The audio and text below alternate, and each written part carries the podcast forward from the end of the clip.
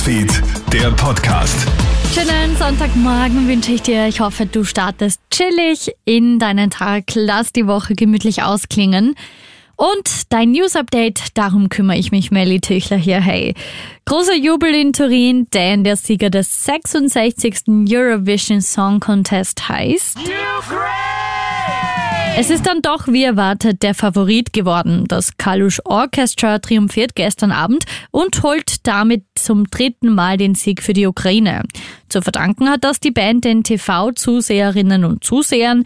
Zum Schluss dann ein klares Statement vom Sänger. Bitte helfen Sie der Ukraine. Sam Ryder aus Großbritannien wird Zweiter vor der Spanierin Chanel. Wirklich die absolute Zustimmung. Mit einem fast schon erdrutschartigen Ergebnis ist Bundeskanzler Karl Nehammer gestern auch zum ÖVP-Parteichef gewählt worden. Bei einem außerordentlichen Parteitag in Graz erhält er 100 Prozent der Stimmen. So viel hatte nicht einmal sein Vorgänger Sebastian Kurz geschafft. Genießt der Kanzler also die absolute Rückendeckung in der Partei? Expertinnen und Experten sind da skeptisch.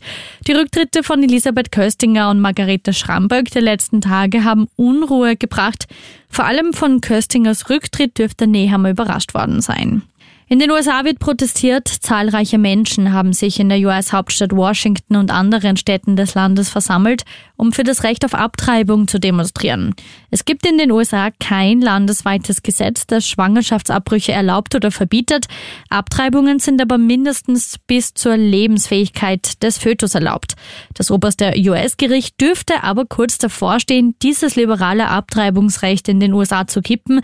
Sollte es dann keine bundesweite gesetzliche Regelung geben, würde die Zuständigkeit bei den US-Bundesstaaten selbst liegen, wobei natürlich einige Konservative davon das Recht dann kippen könnten.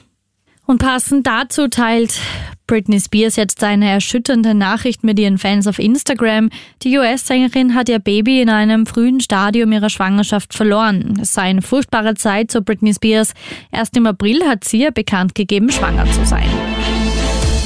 Krone Hits, Newsfeed, der Podcast.